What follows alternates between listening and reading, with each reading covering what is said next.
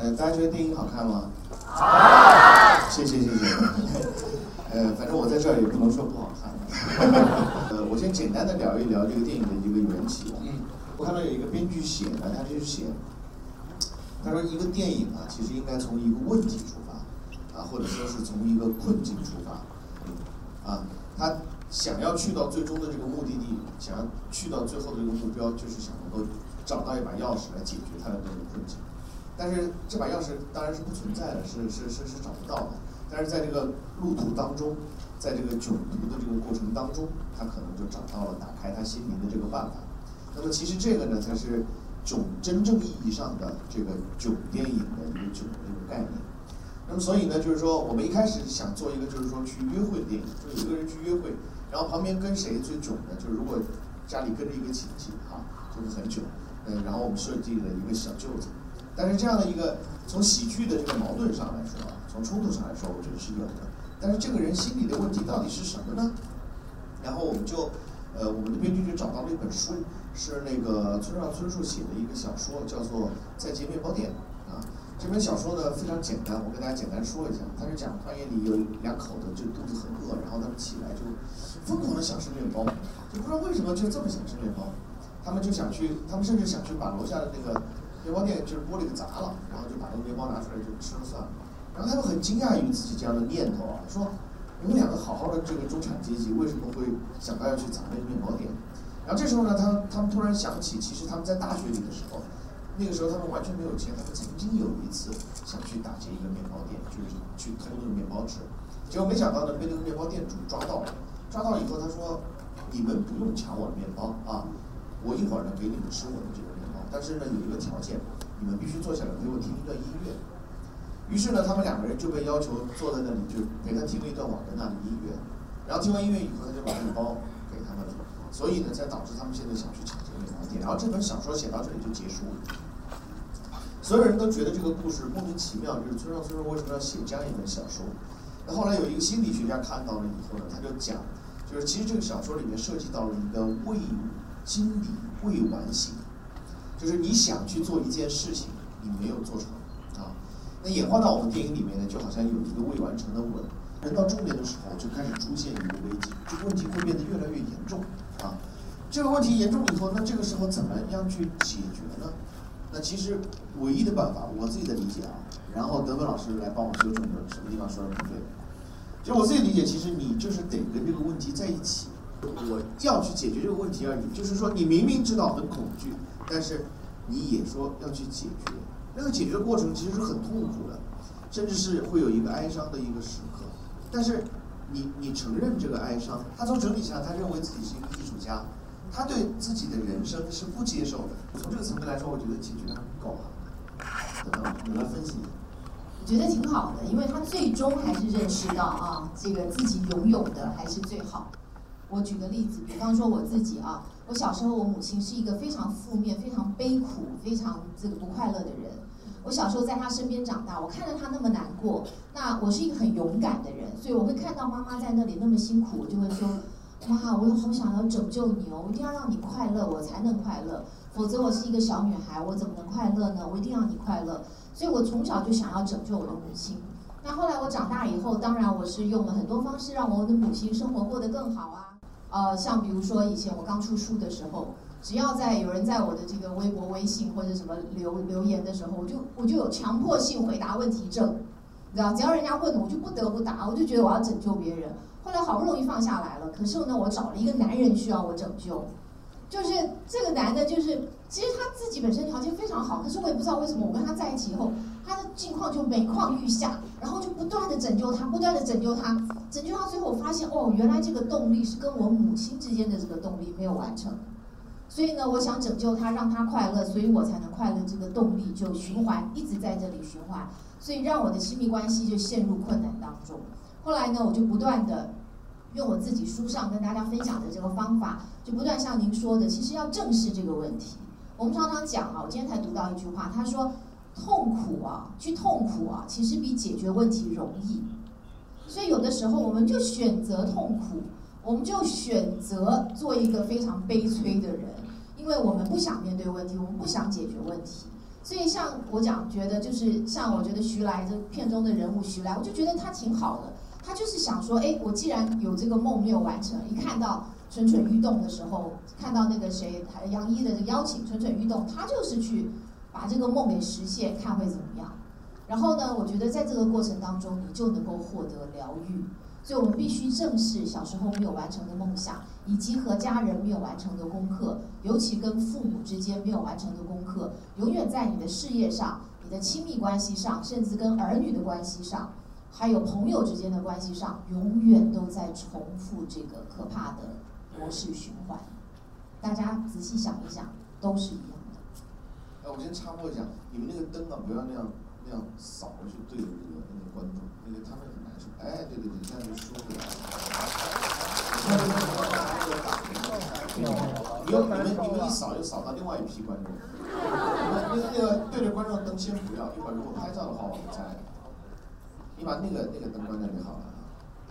然后这样呢，我觉得观众如果有什么问题哦，可以，我我们交流一下吧。我们我们啊，从从问题开始吧，可以问一些问题。嗯，你好，徐老师。别徐老师。嗯，我以前在那个在社交网络在人网那个认识一个朋友，就那个聊得非常契合，后来突然一天就就就消失了。这种心理应该怎么来解决？因为我不我不太清楚你和他这个聊天的这个细节，那我想呢，就反正我是这样想，因为我也不是心理医生，我也不懂。我在想呢，就是从我刚才听到的这个信息来讲，就是说你是找不到他了以后，我我相信他是因为有什么原因，就是不让你找到他了。如如果如果就是他是期待你能够找到他的，呃，他会留下线索的，或者是说。我觉得他如果也想像你这样子，就是他会来找你的，对吧？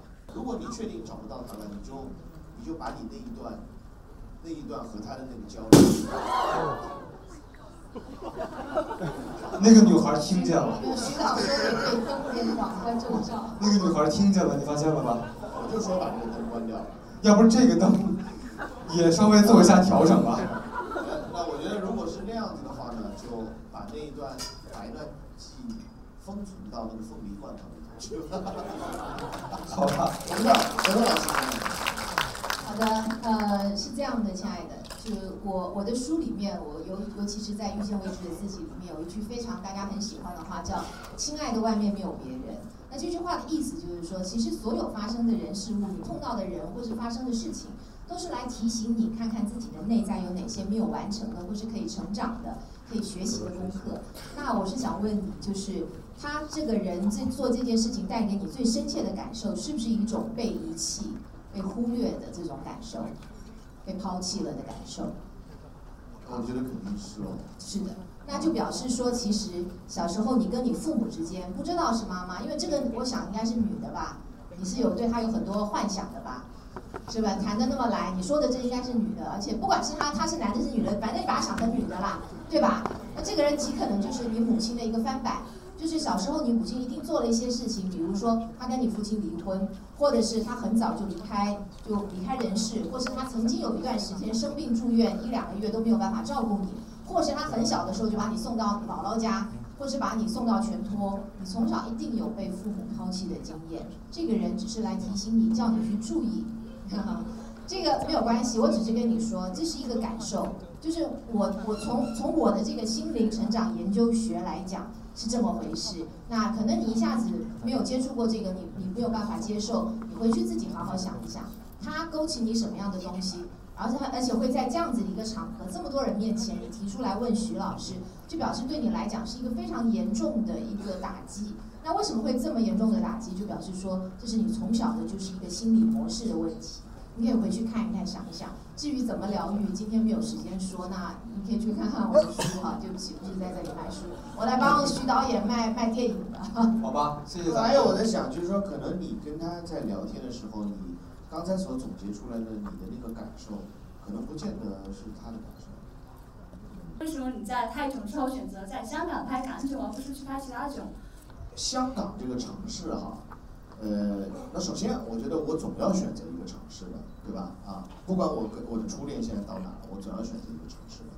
那么香港呢，就是我过去，比如说我小的时候，我看那个香港的那个挂历，从最早的看那个香港的挂历，然后那时候听香港的那个流行歌曲，然后我们那个磁带那个换来换去，然后从开始看那个录像带，看那个小小马哥那些电影啊什么的，就是其实原来在一开始的时候，我对香港是有一个幻想，就在我们那个时候没有办法。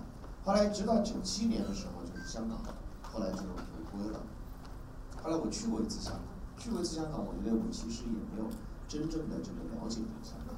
可是其实这次我拍电影的时候，我到香港的时候，我我真的发现，其实我我才真正的了解了那个香港，就是除了那个购物啊什么这些，呃那样的一个美食天堂以外的那个香港，我看到更多的那个真实的那个香港，那个实实在在的那个香港，就在九龙啊，在观塘啊那些地方，就是我突然觉得，我突然在思考，就是这个城市对我来说，就是它曾经好像像一个，就是存在那样的一个光环，存在那样的一个幻觉，但其实它，它是不断的在这个变化的。所以呢，我觉得那种感觉啊，就是蛮像，就是说我们对那个，就是女女主人公的这样的一个期待。其实，其实徐来，其实他一直，大家大家所看到的前面片头的这个 MV，和我看到的那个杜鹃饰演的那个杨一，我觉得那个其实都是徐来心目当中的那个过去的回忆和那个杨一。事实上，如果真实生活当中你去想一想，就是像这样的一个男生，他和赵薇一定发生了一个很多的故事，他们的故事的细节要比电影里的那个细节容量要丰富的多，包括跟跟着一家人之间的那个那感情，那个真实的那个生活。那徐来如果是一个画画特别棒的一个人，他可能就是说，他肯定会坚持也做艺术家，他就是其实那个工作还蛮适合他的。哎呦，摄像了，摄像大哥，哪个单位的？来，那个我看您刚才说想尝试一些多类型的片子，而且在这次的囧途中也是不止于笑，就是加入了很多故事性的和情感性的东西。那么您以后还会做一些不是囧系列的作品吗？您接下来打算做类似的作品吗？可不可以先和我们透露一下？很期待。呃，有啊，有有有很多，比如说我之前拍那个《催眠大师》，其实《催眠大师》也是一部关于放下的电影。后来我发现，其实那个是我的一个比较贯穿的主题，就是不管我拍那个囧途也好，拍泰囧也好，拍港囧也好，拍《催眠大师》也好，或者参与到《心花怒放》也好，这电影其实是有共同主题的。这些主题就是都是我们在这个成长路上我们所遇到的那个困境，我们能不能从那个困境里面走出来？呃，我觉得，我觉得这是我们大家共同的题目。我觉得我只要做这个题目，一定会就是会跟观众之间形成交流，我们就能形成代入感。我觉得观众就会看，就会爱看。呃，就是我们的电影票房高，不不是因为我们其他的原因，而是因为我们涉及到这样的一个题材。这个题材是大家都关心的题材。其实每一个人都关心自己的心灵成长的，只是那个要求是一个一个一个潜在的。可是有很多投资老板他们不明白，他们以为观众仅仅是要笑，啊，我们就是要证明给他看，啊，如果我们这样做，我们会有更好的成绩。嗯，请问徐来是几几届的大学生？请问纪录片之母是谁？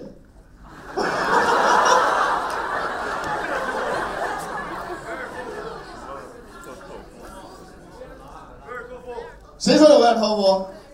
一盒月饼，送给这个男孩儿吧，谢谢大家，谢谢谢谢。这个很难的，谢谢大家，好吗？谢谢谢谢，来咱们一块儿一块儿拍张照，好吧？九二五看港囧。OK，谢谢大家。好，谢谢大家，谢谢谢谢谢谢